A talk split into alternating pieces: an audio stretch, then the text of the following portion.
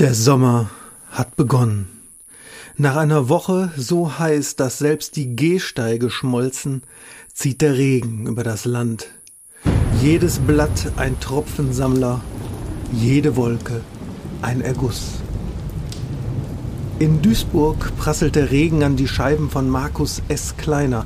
Auf dem Bildschirm seines Rechners entweder Studierende in der Ferne mit erwartungsvollen Gesichtern oder sein aktuelles Manuskript, dessen blinkender Cursor ihm in unerbittlichem Rhythmus sagt, du bist zu spät, zu spät, zu spät.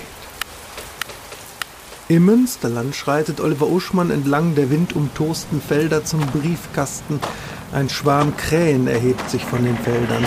Ein Traktor rattert vorüber. Uschmann, der alte Nostalgiker, wirft symbolisch einen leeren Umschlag ein.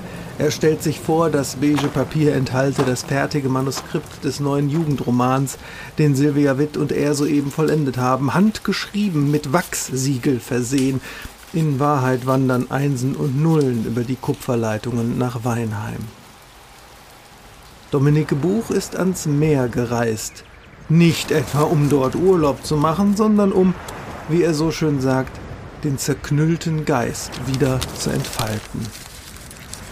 Denn was immer diese drei gerade beenden, es öffnet lediglich die Tür zum nächsten Raum, in dem sich die Aufgaben stapeln wie die Beweismittelkartons in den düsteren Kellern der Ermittler.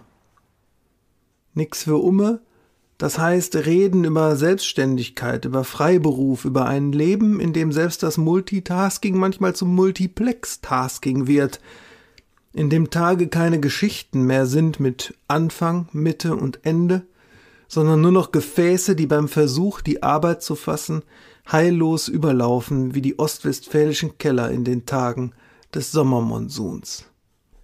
Eigentlich würdet ihr, liebes Publikum, hier nun die siebte Folge des Podcasts hören, und ihr Thema wäre gewesen die Selbstsorge, die Kunst, sich als Kreativmalocher gut um sich zu kümmern. Um den Körper, die Seele, den Geist und auch um euch, als Hörerinnen und Hörer, die ihr was Gutes, was Beseeltes, was Nahrhaftes bekommen sollt und nichts, was zwischen Tür und Angel entsteht und was halt auch noch geschafft werden muss. Denn an die eigene Arbeit haben wir unverändert diesen Anspruch und der wäre diesen Monat nicht zu erfüllen gewesen. In diesem Sinne hören wir uns in einem Monat wieder, wenn die letzten Tropfen von den Blättern fallen die Sommersonne die Gewitterwolken wieder vertrieben und Robin Gosens den Pokal der Fußball-Europameisterschaft in den Himmel von Wembley gereckt hat. Oder ein Däne unseretwegen, das wäre das allergrößte Märchen. Bis dann, im Namen des ganzen Trios, euer Oliver Uschmann.